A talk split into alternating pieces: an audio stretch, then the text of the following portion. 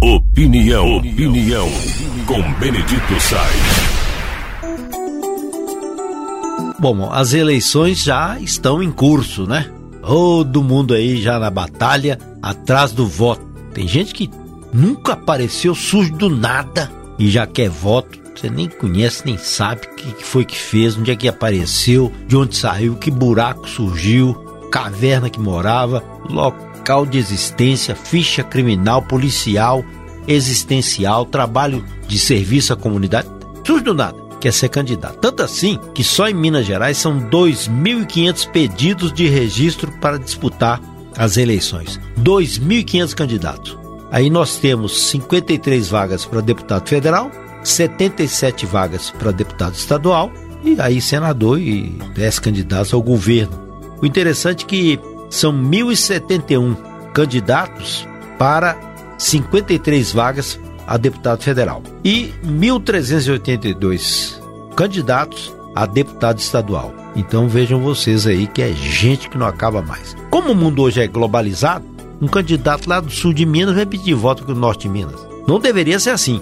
O norte de Minas deveria ter a sua identidade própria.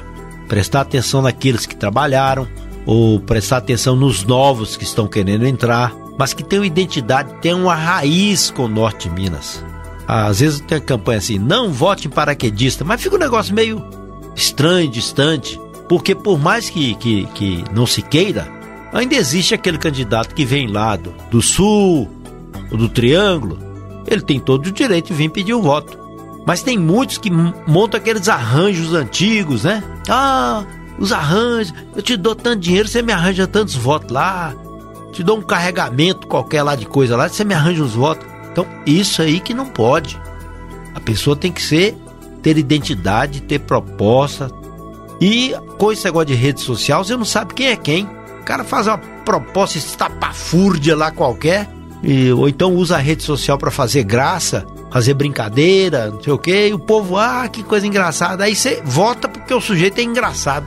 Você tem que votar com quem tem trabalho, com seriedade, honestidade, entendeu? Correto, tem serviço prestado, principalmente o legislador, que é o deputado estadual, deputado federal e senador.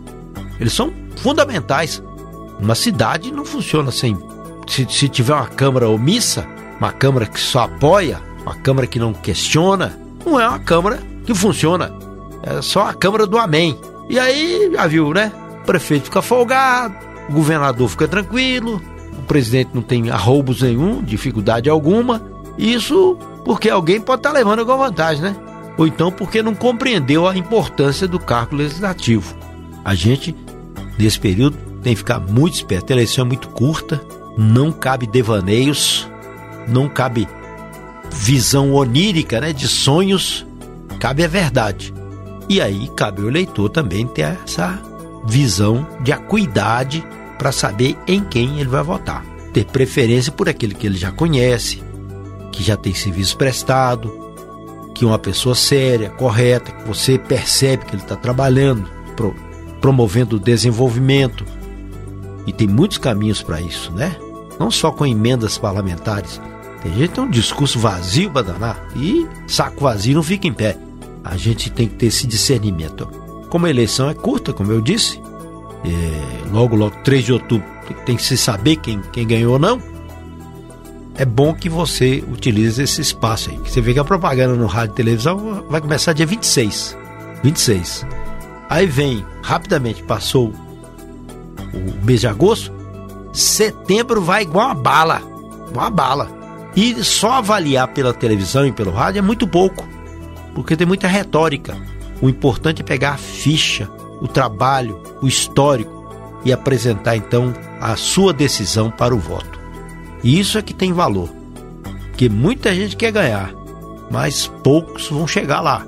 E esses poucos devem ser escolhidos por eleitores conscientes que apoiam a lisura e não a corrupção, que apoiam a verdade e não apoiam a mentira, que enxergam aquele que trabalha e dão valor àquele que trabalha, e descartam aquele que só quer o bem bom sem trabalhar nada. É hora do voto consciente.